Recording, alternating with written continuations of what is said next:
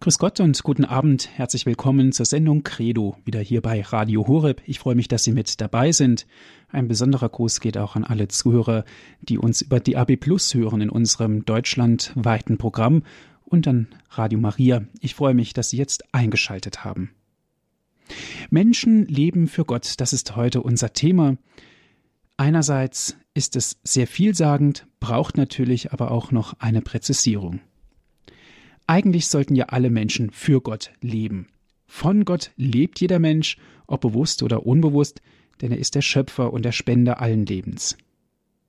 Das Leben für Gott entscheidet sich eigentlich in der Taufe und wird im Laufe des Lebens noch konkretisiert in der Ehe als Priester, Diakon. Und darum soll es heute gehen. Im Orden oder einer anderen Form der Hingabe an Gott. Heute soll es also in unserer Credo-Sendung um die mystagogische Deutung der liturgischen Feiern, die es für Ordensleute gibt, aber auch um die Feiern, mit denen eine Hingabe an Gott ausgedrückt wird. Damit setzen wir die Reihe in der Sendereihe Credo fort, die sich mit der Symbolik der Sakramentenfeiern beschäftigt und nun etwas geweitet wird, denn die Ordensprofess gehört ja nicht zu den Sakramenten. Ich darf ganz herzlich Herrn Professor Dannecker aus Trier dazu begrüßen. Er ist der Referent des heutigen Abends. Grüß Gott, Herr Professor. Grüß Gott, Herr Martin, grüß Gott, sehr geehrte Hörerinnen und Hörer. In der Anmoderation habe ich schon angesprochen, um welche liturgischen Feiern es heute gehen wird. Ja, Sie haben das eigentlich schon sehr schön ausgedrückt. Es geht um Feiern, die ausdrücken, dass ein Mensch, Mensch sich entschließt und öffentlich zeigt, ich will ganz für Gott leben. Ich will ganz mein Leben in die Nachfolge Christi stellen. Damit sind alle Feiern gemeint, die mit einer Aufnahme in die Ordensgemeinschaft oder in eine religiöse Gemeinschaft zusammenhängen.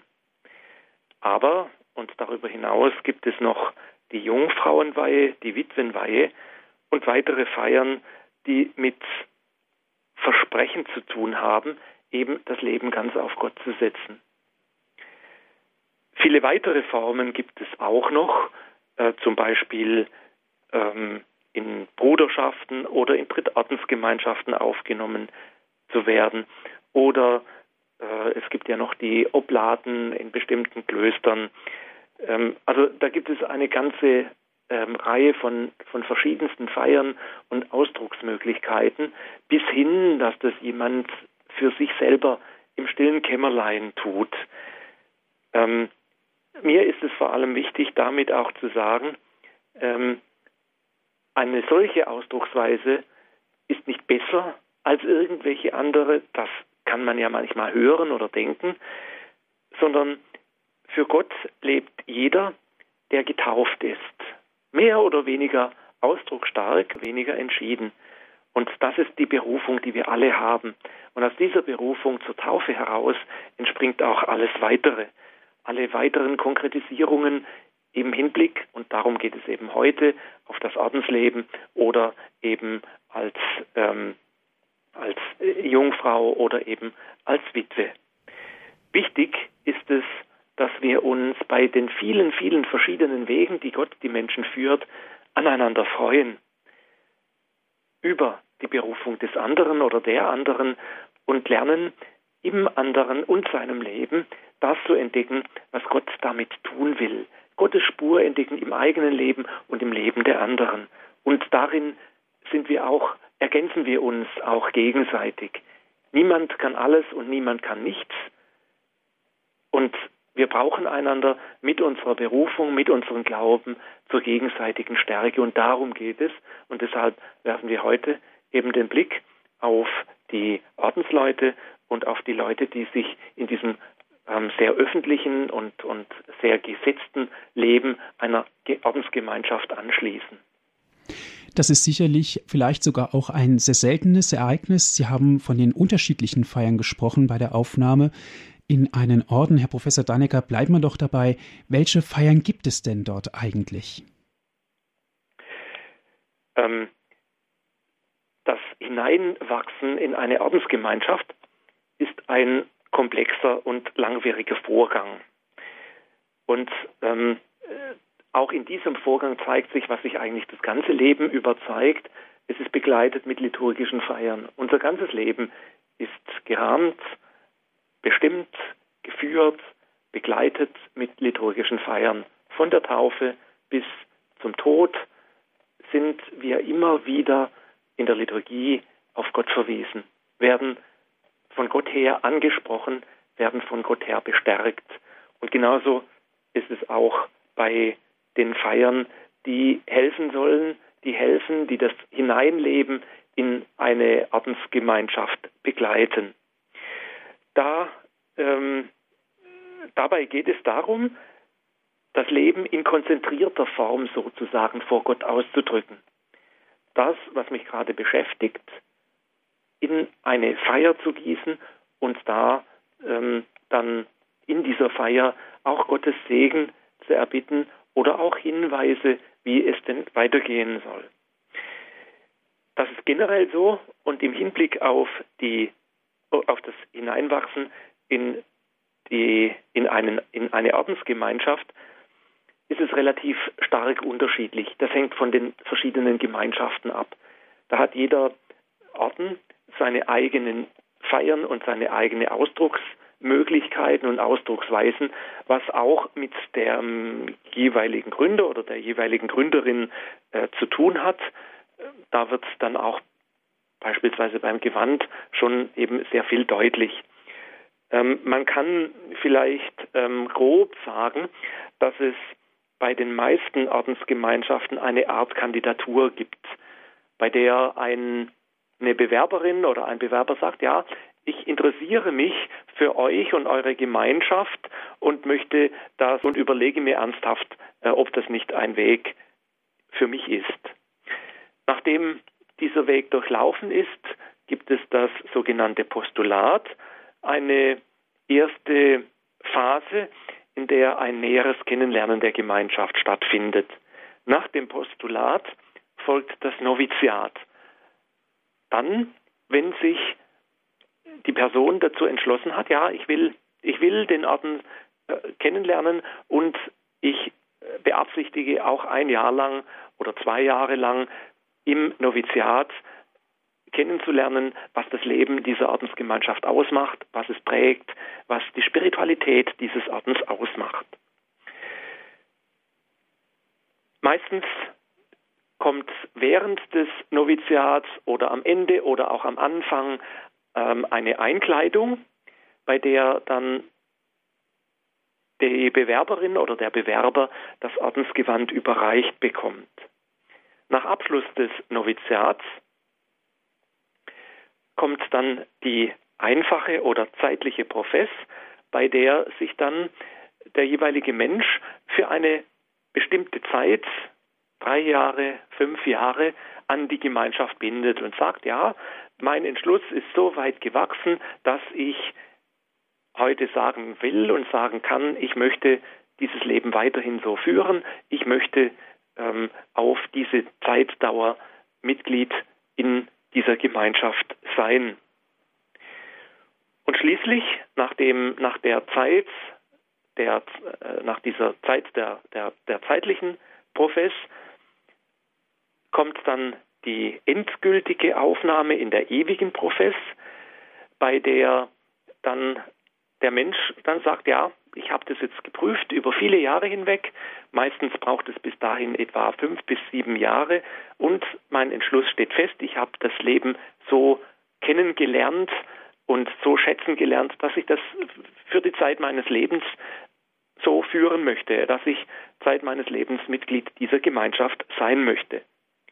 Auch danach wird das gibt es in den Ordensgemeinschaften immer wieder ähm, feiern, zum Beispiel die Professjubiläen nach einer bestimmten Zeit, nach 25 oder 50 oder noch mehr Jahren, wird's dann, äh, gibt es dann entsprechende Feiern, bei denen ähm, auf die Zeit, auf die zurückliegende Zeit dann voll Dankbarkeit, aber auch mit der Bitte um Gottes weiteren Beistand zurückgeblickt wird.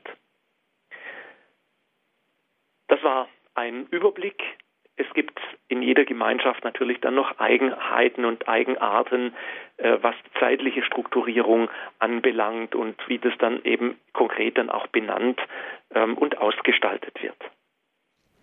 Dankeschön, Professor Dannecker. Sie hören die Sendung Credo hier bei Radio Horeb. Heute mit dem Thema Menschen leben für Gott. Es geht um besondere Formen des geweihten Lebens. Wir sind verbunden mit dem Liturgiewissenschaftler Klaus-Peter Dannecker aus Trier.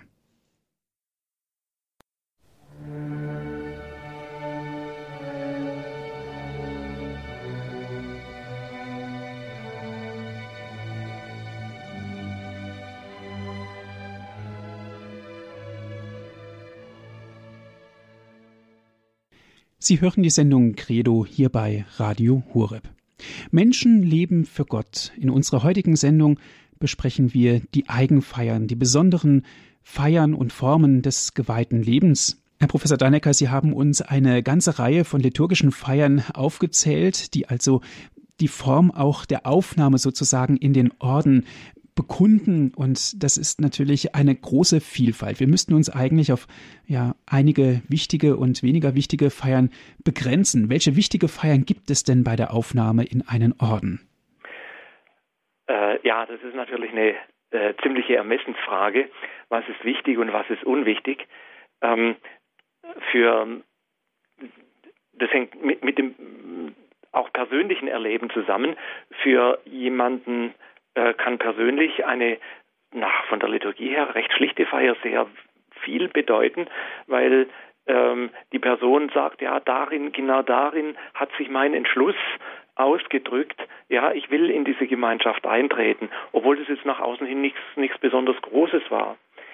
Ähm, dann ähm, gibt es natürlich Feiern, die kirchenrechtlich von Bedeutung sind, mit dem äh, mit der Aufnahme ins Noviziat äh, beginnt kirchenrechtlich eine bestimmte genau festgelegte Zeit, ähm, äh, bei der sich sowohl der Kandidat, die Kandidatin als auch der Orden gegenseitig verpflichten. Wir wollen jetzt miteinander mal das, die Zeit des Noviziats begehen, die jederzeit von beiden Seiten aus lösbar ist. Äh, verbindlicher wird es dann bei den Professen. Da verpflichten sich dann beide Seiten. Wir wollen eine bestimmte Zeit lang miteinander unterwegs sein oder dann eben bei der endgültigen Aufnahme ähm, dann eben für immer. Das hat kirchenrechtlich Konsequenzen bis dahingehend, dass ein Orden die ähm, Fürsorgepflicht für seine Mitglieder übernimmt. Ähm, und auch da äh, drückt sich dann eine gewisse Wichtigkeit aus. Dann gibt es Feiern, die von äh, der Liturgie her ähm, etwas, in, ja, etwas deutlicher sichtbar machen wie andere Feiern. Und ähm, wenn man diese drei Kriterien, also die persönlichen, die kirchenrechtlichen, aber auch die von der Liturgie her, die äh, Kriterien nimmt, dann würde ich ganz gerne ähm, mich beschränken auf den Noviziatsbeten beziehungsweise die Einkleidung, die sehr ausdrucksstark ist. Jemand, der bisher ganz normal gekleidet war, äh, erhält sein Ordenskleid. Das drückt etwas aus, für alle nach außen hin gut sichtbar. Und von, von ihrer Bedeutung her die zeitliche und ewige Profess. Diese drei Feiern äh, möchte ich vorschlagen als ähm, als äh, unseren Gegenstand, über den wir uns heute unterhalten können. Herr Professor Dannecker, legen wir mal mit der Einkleidung los. Optisch ist es ja eine sehr eindrucksvolle Feier, aber gehe ich denn recht in der Annahme, dass das Äußere auch die innere theologische Entsprechung hat? Ja, natürlich. Das ist ja bei der Liturgie immer so, dass alles, was man äußerlich sieht, das Eigentliche innerlich hat. Und so ist es auch bei der beim Ordenskleid. Das Ordenskleid hat verschiedenfältige Bedeutungen. Ähm, es soll die Einfachkeit und die Armut des Lebens nach dem Evangelium ausdrücken, aber auch eine gewisse Uniformität, mit einer gewissen Uniformität auch die Zugehörigkeit zu einer bestimmten Gemeinschaft. Am Ordenskleid erkenne ich der ist Benediktiner oder die ist Franziskanerin. Und was man nicht vergessen darf, und ich glaube besonders auch in unserer heutigen Zeit, ein Ordenskleid ist ein Zeugnis für unseren Glauben, für die Kirche und vor allem für Christus. Und verpflichtet natürlich dadurch die Trägerin oder den Träger, Vorbild zu sein. Ich kann im Ordenskleid mich eben nicht so verhalten, wie äh, wenn ich eben in der Masse untergehe. Das fällt auf. Von der Entwicklung her haben die Ordenskleider ganz unterschiedliche Stränge. Für Franziskus war das Ordenskleid, den Habit, den er gewählt hat, zunächst einmal ein Bußgewand, das ausgedrückt hat, ja, ich bin Büßer. Ich gehöre zum Stand der Büßer und will das oder, und drücke das aus in der damals üblichen Form, indem ich eben das Bußgewand trage. Aus diesem Bußgewand heraus hat er dann den Habit entwickelt, der bis heute eben das Kennzeichen der Franziskaner ist. So braun oder grau und ähm, mit dem Strick. Damit sind wir schon bei der mittelalterlichen Ständegemeinschaft, die, Entschuldigung, Ständegesellschaft, die die Zugehörigkeit zu einem bestimmten Stand immer auch mit der Kleidung ausgedrückt hat. Durch eine Kleidung durch die Kleidung konnte man in der mittelalterlichen Gesellschaft einen Bürger von einem Adligen unterscheiden. Das sah man direkt. Durch die Kleidung wusste man, mit wem man es zu tun hat.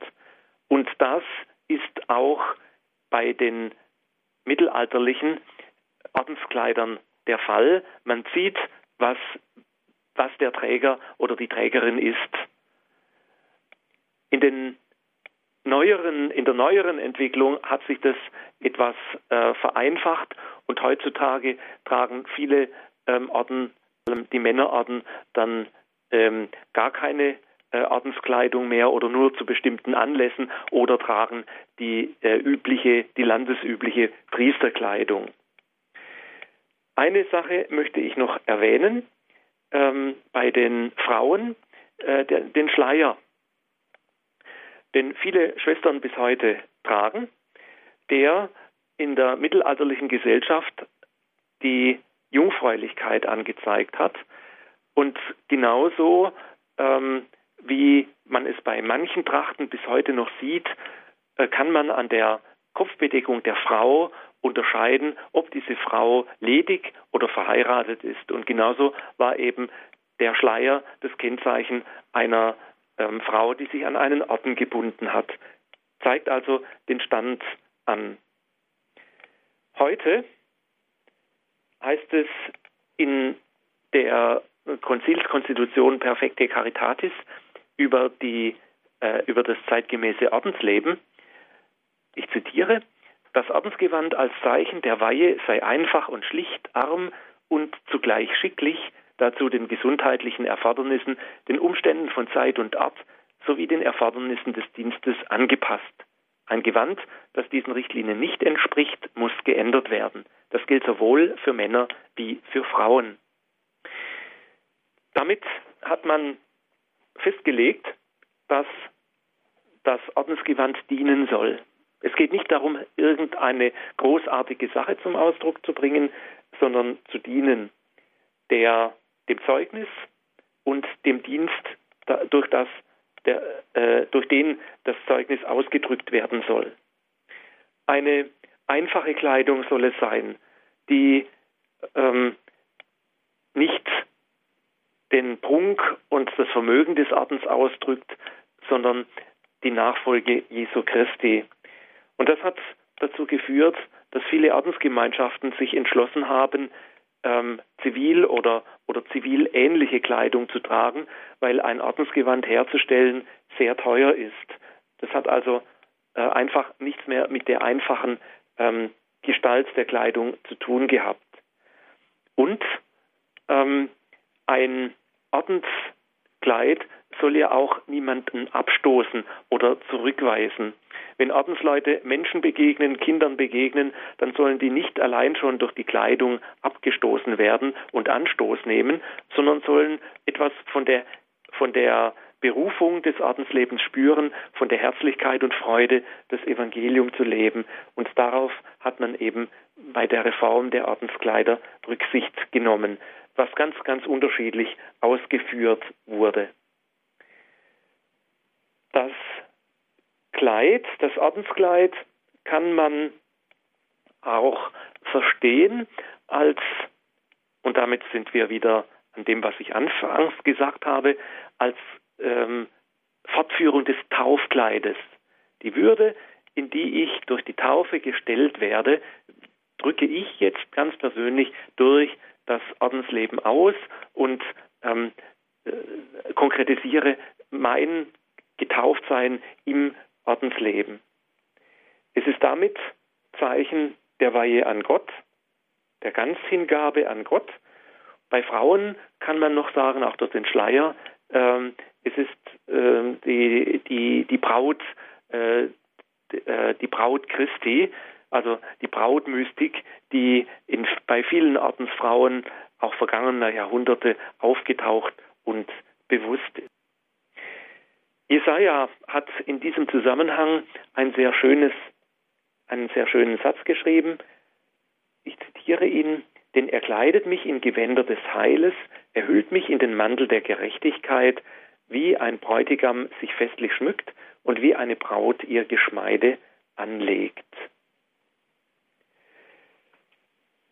Die Ordenskleider sehen ganz, ganz unterschiedlich aus und ebenso auch die Übergabe der ähm, Ordenskleider. Da kann man also sehr, sehr schlecht etwas generell dazu sagen. Vielleicht noch eine Sache, und zwar ist mit dem Ordenseintritt, ob mit oder ohne Kleid, oft auch ein neuer Namen verknüpft. Dass ein Mensch einen neuen Namen nimmt als Ordenschrist. Das hängt damit zusammen, dass es in manchen Gemeinschaften üblich ist, dass es jeden Namen, und zwar Vornamen, nur ein einziges Mal geben darf. Und je nachdem, wie groß eine Gemeinschaft ist ähm, und wie die ähm, Kandidatinnen oder Kandidaten heißen, es dann zu Doppelungen führen könnte. Dann muss man wechseln. Der theologische Grund ist aber ein anderer.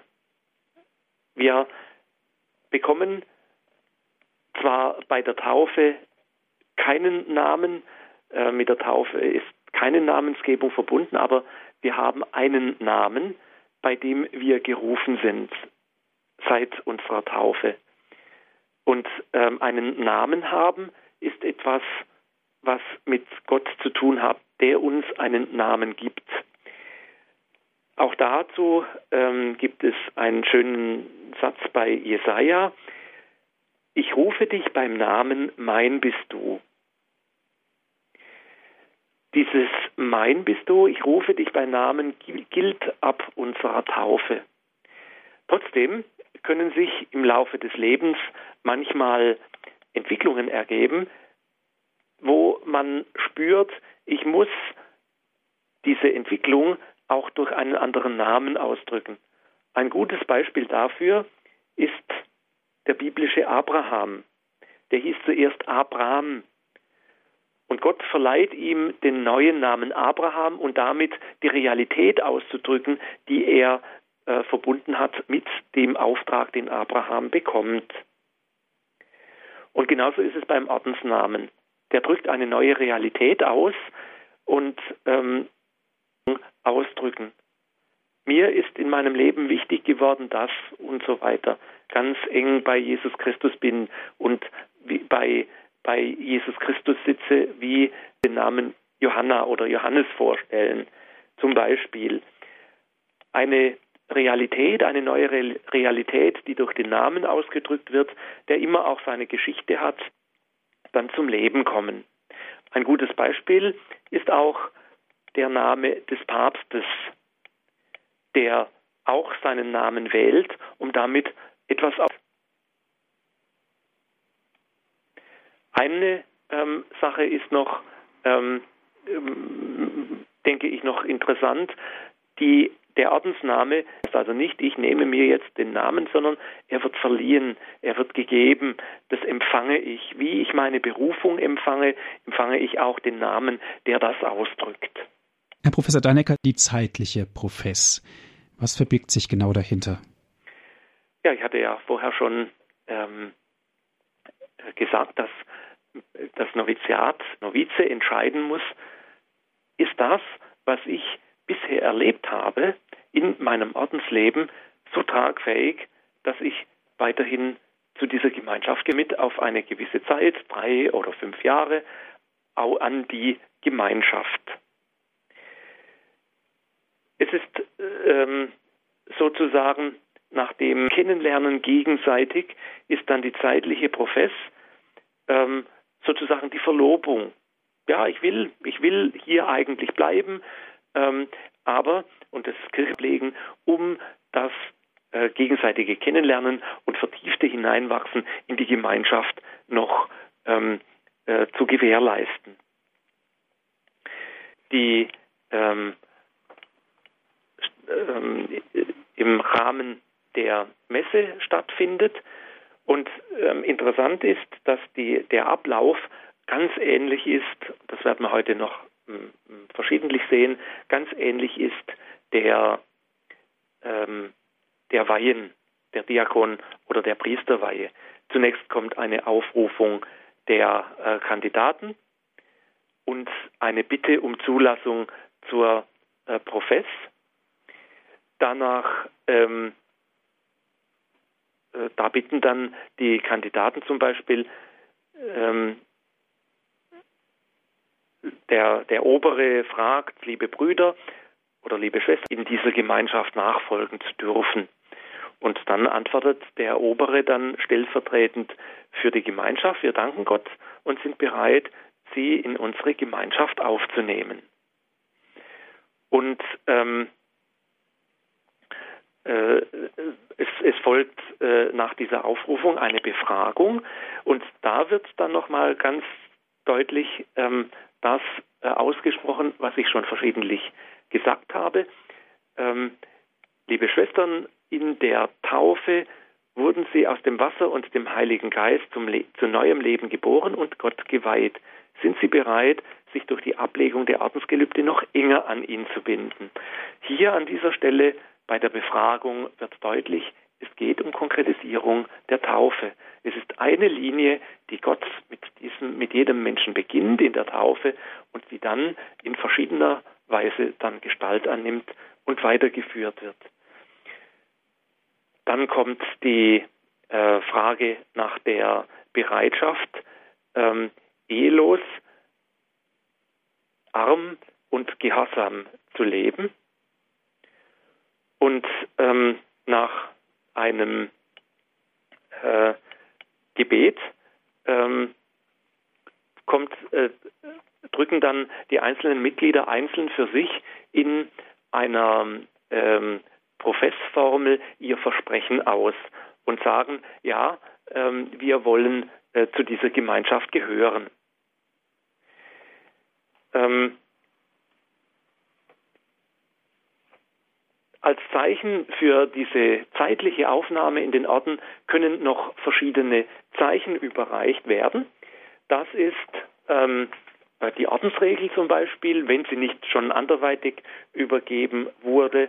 Bei ähm, Frauenorden ähm, wird manchmal auch der ähm, äh, Schleier getauscht.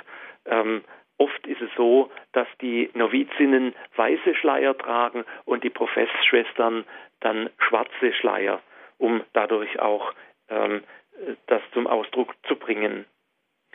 Ähm, bei den Franziskanern, da ist es so, dass die ähm, Novizen in, im Strick, den die äh, um, um äh, die Hüfte tragen, äh, keine Knoten haben und äh, in manchen Provinzen äh, und ähm, die, die Professbrüder die tragen dann drei Knoten für die drei Gelübde, eben der Armut, der Keuschheit und des Gehorsams.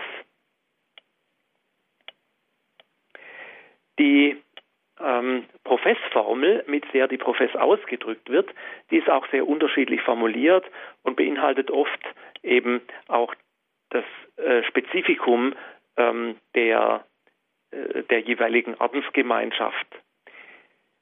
Die Feier, die, Entschuldigung, die, die Professformel kann ausgedrückt werden, entweder ähm, indem äh, die Kandidatin oder der Kandidat vor dem äh, Oberen kniet und seine Hände in, in die Hände des Oberen legt und da wie beim mittelalterlichen Lehnseid sich selber verspricht und übergibt.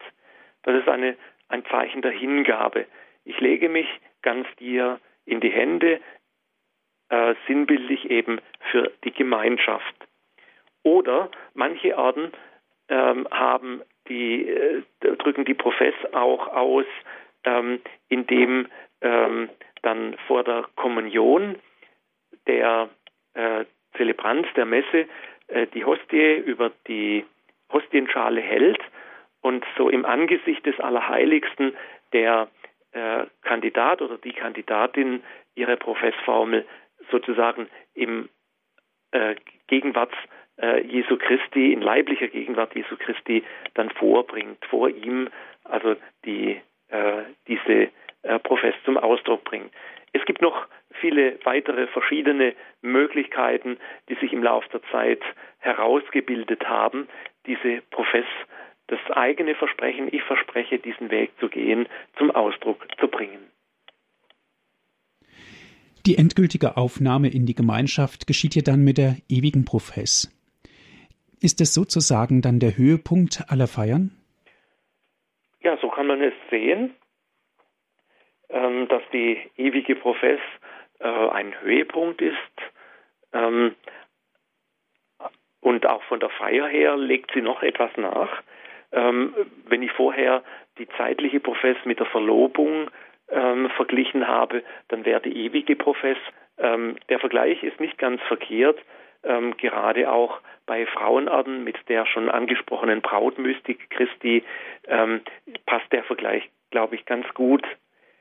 Ähm, auch hier gilt, dass es ganz, ganz unterschiedliche Formen gibt, wie die verschiedenen Gemeinschaften die endgültige Aufnahme in die Gemeinschaft zum Ausdruck bringen.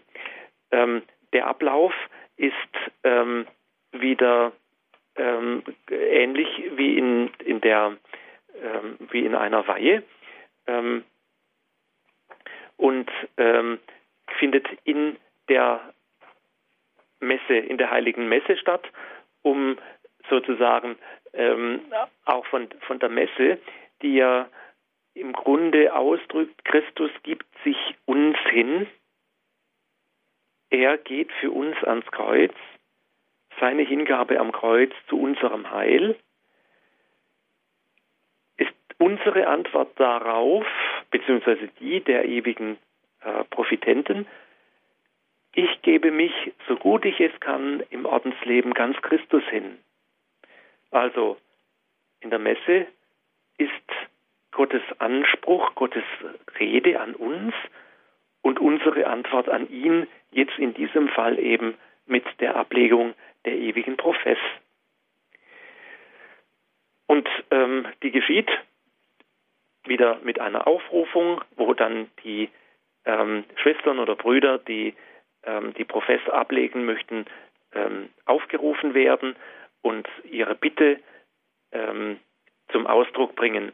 Und darin sagen zum Beispiel die Kandidaten bei Frauengemeinschaften zum Beispiel oder, oder ähnlich, wir bitten Christus, dem Bräutigam der Kirche, unserem Herrn, in dieser Gemeinschaft bis zum Tod nachfolgen zu dürfen.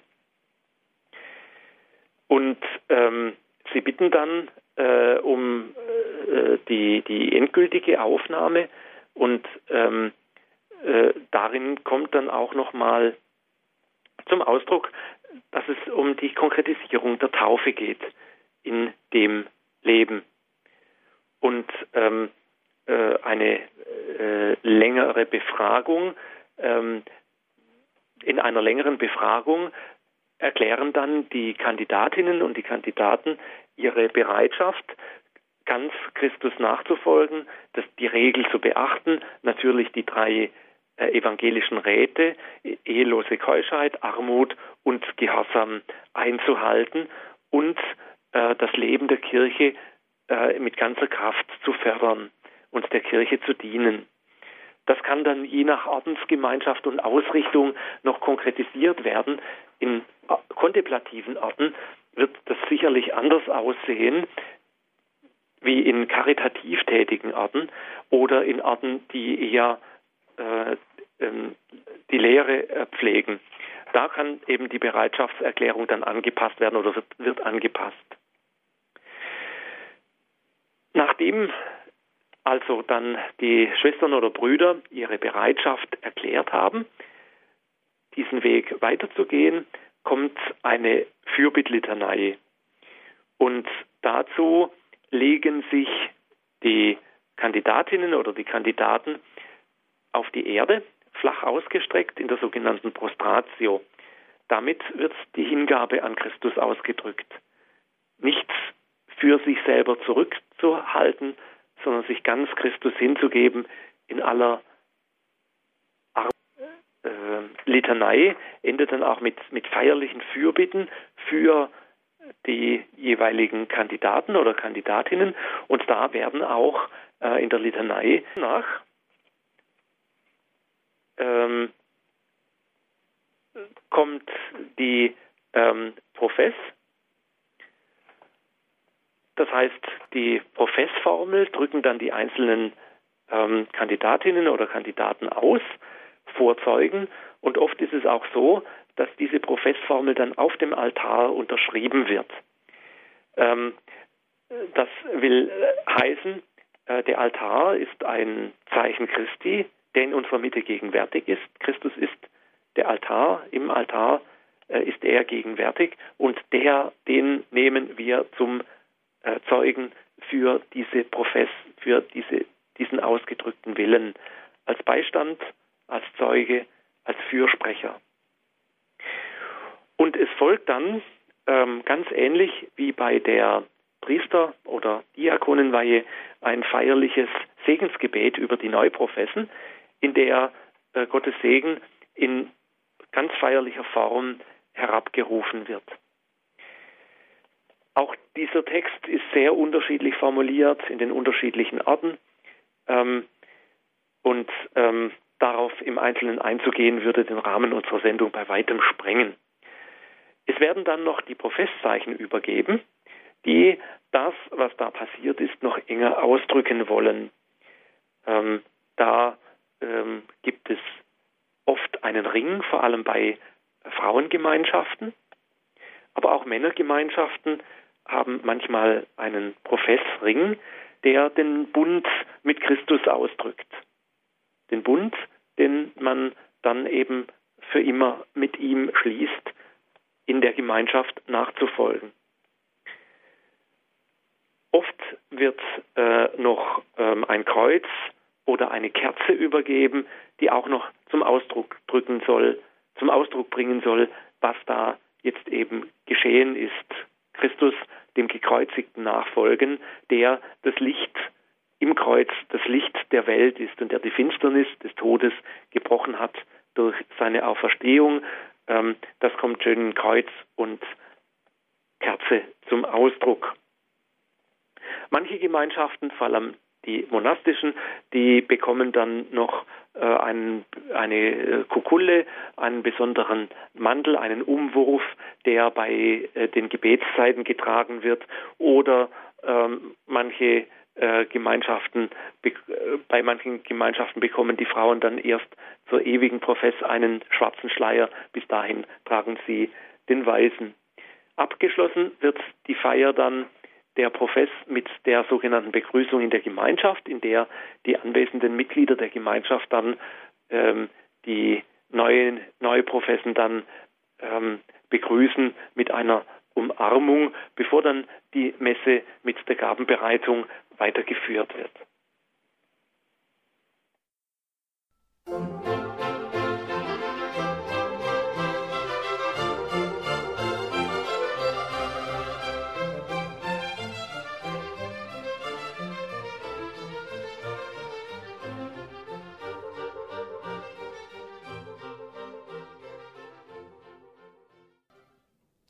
Sie hören die Sendung Credo hier bei Radio Hureb. Menschen leben für Gott, das ist heute unser Thema. Wir sprechen mit Herrn Professor Dr. Klaus-Peter Dannecker, Liturgiewissenschaftler, Leiter der liturgischen Abteilung des Liturgischen Institutes in Trier. Und von dort aus ist er uns jetzt auch telefonisch zugeschaltet. Herr Professor, wir haben jetzt eine lange Zeit über die Ordensfeiern gesprochen. Sie haben am Anfang dieser Sendung ja noch über andere Formen des geweihten Lebens gesprochen, so zum Beispiel die Jungfrauenweihe. Ich denke mal, das ist ein Wort, was vielen vielleicht in der heutigen Zeit gar nicht geläufig ist. Was bedeutet das ganz genau? Ja, ähm, die Jungfrauenweihe ähm, ist eigentlich eine ganz alte Geschichte, die man wieder ausgegraben hat im 18. Jahrhundert, zunächst einmal bei Ordensfrauen und zwar Benediktinerinnen, ähm, die dann aber nach dem Zweiten Vatikanischen Konzil geöffnet wurde. Wenn ich gesagt habe, dies ist eine ganz alte Sache, ähm, wir haben das, den ersten, einen der ersten Belege für Jungfrauen aus der Traditio Apostolica. Das ist eine Beschreibung des vermutlich römischen Gemeindelebens um 215 nach Christus, also ähm, äh, knapp 200 Jahre nach dem Tod Christi. Und da werden erwähnt ähm, alle Stände der Kirche, nämlich Bischöfe, Presbyter, also Priester, Diakone, dann ähm, Bekenner, Konfessores, Witwen, Vidue, Lektoren, Jungfrauen, Subdiakonen und noch ähm, Würden, anderen Würdenträgern wobei man nicht ganz genau weiß, was das ist. Also da haben wir schon einen Stand der jungen Frauen. Und das ähm, waren Frauen, die sich ganz für den Dienst an Gott bereitgestellt haben. Ähm, anhand und äh, diese Idee aufgreifend, die es lange Zeit in der Kirche gab, hat man äh, nach dem äh, Zweiten Vatikanischen Konzil diese Möglichkeit der Jungfrauenweihe wieder aufgegriffen. Wenn man also sagt, ähm, dass äh, Frauen in der katholischen Kirche nicht geweiht werden können, so ist es nicht ganz richtig. Ähm, es gibt drei Weihen, die äh, Frauen empfangen können, ähm, und zwar die Jungfrauenweihe, die habe ich schon erwähnt. Dann eine Äbtissin wird geweiht oder benediziert, sagt man auch dazu. Und da kommen wir dann nachher noch drauf zu sprechen. Die Witwen werden auch gesegnet. Wenn man da jetzt von Weihe spricht, dann muss man ähm, auch berücksichtigen, dass die ähm, Bezeichnung Weihe und Segnung im Deutschen durcheinander geht. Das ist nicht, wird sprachlich nicht äh, ganz streng getrennt. Ähm, man könnte auch Benediktion sagen, das wäre vielleicht der Fachbegriff, aber im, in der Alltagssprache spricht man eben von, von Jungfrauenweihe, weil es das auch ganz gut ausdrückt. Ähm, eine Jungfrauenweihe gibt es ab und zu, äh, das ist nicht, nicht sehr häufig, ähm, aber ähm, es gibt Jungfrauen in unserer Zeit, die sagen, ja, wir wollen ganz für Christus leben, so wie das äh, unser Sendungsthema ist. Wir geben uns und unser Leben ähm, ganz Christus hin. Diese Jungfrauenweihe geschieht in der Messfeier und ähm, auch ähm, hier ruft zunächst einmal am Beginn der Feier der Bischof die Jungfrauen auf und stellt sie vor. Nach dem Wortgottesdienst und der Predigt legen die Jungfrauen ein Versprechen ab und vor allem eben das ähm, Versprechen der Jungfräulichkeit und das Versprechen der Kirche zu dienen. Ähm, das wird dann noch ein bisschen konkretisiert. Es geht um die Nachfolge Christi. Ähm, und die Nachfolge Christi, in der, mit der dann die Liebe Christi zu den Menschen bezeugt werden soll. Ähm, diese Weihe, die Jungfrauenweihe, geschieht äh, auf immer, also das ist nicht, nicht nur auf Zeit für eine bestimmte Zeit lang, sondern die geht, äh, die ist bis zum Lebensende. Ähm, es folgt dann ganz analog zur Profess oder auch zu den Weihen die Litanei, in der dann eben vor allem die ähm, heilige Jungfrauen dann auch angerufen werden, aber auch dann ähm, äh, heilige äh, Männer, aber vor allem eben die Heiligen, die äh, die Jungfräulichkeit, die Ehelosigkeit um des Himmelreiches willen in besonderer Weise zum Ausdruck gebracht haben. In die ähm, Litanei sind dann die Fürbitten mit eingebaut, in der dann um eine, ein fruchtbares Gebet ähm, der ähm, äh, um ein, Frucht, ein, fruchtbares Gelingen dieses Lebens ähm, zum Ausdruck gebracht wird. Ähm, nach dieser äh, Litanei, zu der äh, die ähm, äh, Kandidatinnen, wie äh, vorher schon bei der Ordensprofess, äh, dort die Kandidatinnen auch sich auf den Boden legen als Zeichen der Hingabe und des Verzichtes, der Armut, der Hingabe, der Ganzhingabe, des sich Hergebens an Christus. Danach ähm, äh, legt, legen die Jungfrauen einzeln in die Hände des Bischofs das Versprechen der Jungfräulichkeit ab. Äh, das kann, äh, wie auch die Profess, durch äh, das Legen der Hände in die Hände des Bischofs geschehen oder durch ein anderes Zeichen. Es folgt ein Weihegebet, in dem äh, zum Ausdruck kommt ähm, der Wille Gottes, dass es Menschen gibt, die ihm auf besondere Weise nachfolgen und die auf alles andere sonst verzichten. Auch auf Familie, ähm, die aber dann eingebunden sind, zum Beispiel in den Orten oder jetzt eben hier bei der Jungfrauenweihe in die Gemeinschaft der Jungfrauen. Und das ist ein Aspekt, den man nicht vergessen darf, dass ähm, die Jungfrauen, das sind nicht einzelne Personen, die äh, so leben, sondern das ist eine, ein Stand der Jungfrauen, also eine Gemeinschaft, die sich dann auch immer mal wieder trifft, um gemeinsam miteinander Austausch zu halten, ähm, um sich gegenseitig zu stärken und alles Mögliche äh, zu besprechen.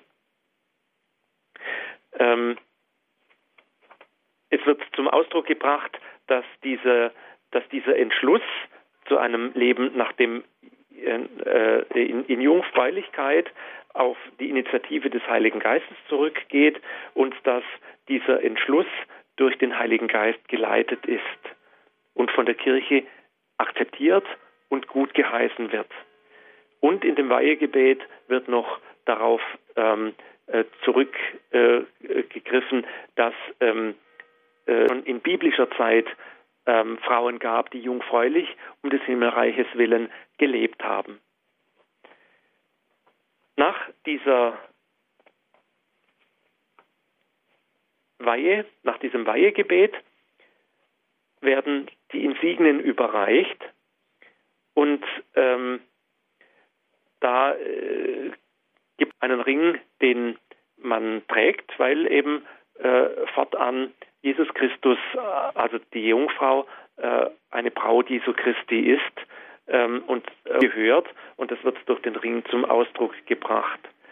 Ähm, manchmal wird auch noch ein Schleier überreicht ähm, oder kann überreicht werden, der aber im Normalfall ähm, äh, in wenigstens, soweit es mir bekannt ist, in Deutschland nicht getragen wird, wenigstens nicht äh, in, in der Öffentlichkeit. Die Jungfrauen ähm, bringen, ähm, wie auch die Ordensleute oder, oder auch die, die, die Priester und die Diakone, durch äh, ihr Gebet die ganze Welt immer wieder vor Gott. Und deshalb ähm, kann auch bei der Jungfrauenweihe das Stundenbuch überreicht werden. Das ist das kirchliche liturgische Buch, mit dem äh, dann äh, dann zu bestimmten Tageszeiten gebetet wird. Und damit ähm, drücken die Jungfrauen die Aufgabe des ganzen Volkes Gottes aus, Gott zu verherrlichen mit dem Gebet. Es folgt dann ähm, der, ähm, die, die, die Gabenbereitung und der Abschluss der Eucharistiefeier. Herr Professor Dannecker, Sie haben auch noch die Witwenweihe erwähnt. Seit wann gibt es sowas? Habe ja schon vorher erwähnt, dass die Witwen als eigener Stand in der Kirche ähm, schon in der Traditio Apostolica erwähnt sind, also 215. Und wir haben äh, über die ganze Kirchengeschichte hindurch immer wieder äh, bezeugt, dass es einen Witwenstand gibt. Ähm, das ist natürlich eine ähm, äh, äh interessante Lebensform, ähm, der Witwenstand, der im Gegensatz zu anderen ähm, Ständen nicht freiwillig gewählt wurde. Eine Witwe, und das drückt eben der, der Name schon aus, ähm, ist eine Frau, die verheiratet war und deren Mann gestorben ist. Das heißt, ähm, äh, sie ist jetzt äh, noch da äh, und eigentlich hätte sie gerne ähm, ein Leben in der Ehe geführt. Das ist für viele äh, Frauen sehr schmerzhaft und ähm, in, in früherer Zeit ähm, ist es auch schwierig ähm, gewesen, diese Frauen dann ähm, zu versorgen.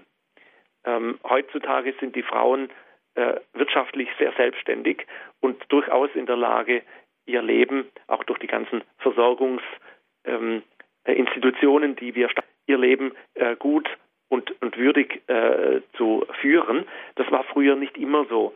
Und da hat die, äh, der Witwenstand geholfen, indem man die Frauen, die das wollten, dann in den Witwenstand aufgenommen hat und die dann damit auch versorgt waren und auch einen Stand gebildet haben. Das, was ich vorher bei den Jungfrauen schon gesagt habe, eine Gemeinschaft, die miteinander auch den Weg ging. Heute ähm, äh, gibt es die Witwenweihe ähm, in Mailand. Dort ist es mir bekannt. Dort äh, gibt es einen Witwenstand, auch mit, mit einer ähm, Einführung, einer Feier, die ganz ähnlich wie jetzt die Jungfrauenweihe oder die Professfeier aufgebaut ist äh, und die zum Ausdruck bringen will, ähm, äh, dass äh, eine, eine Frau, die unfreiwillig allein ist, dass dieses unfreiwillige Alleinsein akzeptiert und sagt, ja, ich habe nach vielleicht ziemlichem Ringen und langem Ringen ähm, gespürt, mein Alleinsein ist Gott gewollt und ich nehme das an. Ich nehme das an als meine Berufung ähm, und ich gebe mich da ganz hinein und ich erbitte dafür den Segen der Kirche, weil ich es als Berufung erfahre und erlebe. Ich nehme diese unfreiwillige Witwenschaft, äh, dieses unfreiwillige Alleinsein an und gestalte es bewusst aus meinem Glauben an Jesus Christus heraus. Ähm, es gibt die Witwenweihe, ähm, in, äh, in, in, Mailand habe ich erwähnt, aber auch noch in, in anderen ähm, in anderen Ländern. In Deutschland sind, soweit ich weiß, an manchen Stellen erste Überlegungen im Gange, einen Witwenstand wieder einzurichten und damit auch ähm, Frauen, äh, die allein sind, ähm, die Möglichkeit zu geben, ihrer Berufung Ausdruck zu verleihen im Witwenstand. Ja, herzlichen Dank, Herr Professor Dannecker, für Ihre Ausführungen, die Sie uns gegeben haben heute zum Thema des geweihten Lebens. Welche Feiern gibt es dort oder besondere Lebensformen? Dankeschön auch an Sie, liebe Hörerinnen und Hörer, dass Sie mit dabei gewesen sind. Wie immer gibt es diese Sendung zum Nachhören auf CD. Bestellen Sie sich einen CD-Mitschnitt, den wir Ihnen dann kostenlos zuschicken unter folgender Telefonnummer 08323 9675 120. Noch einmal die Telefonnummer 08323 9675 120.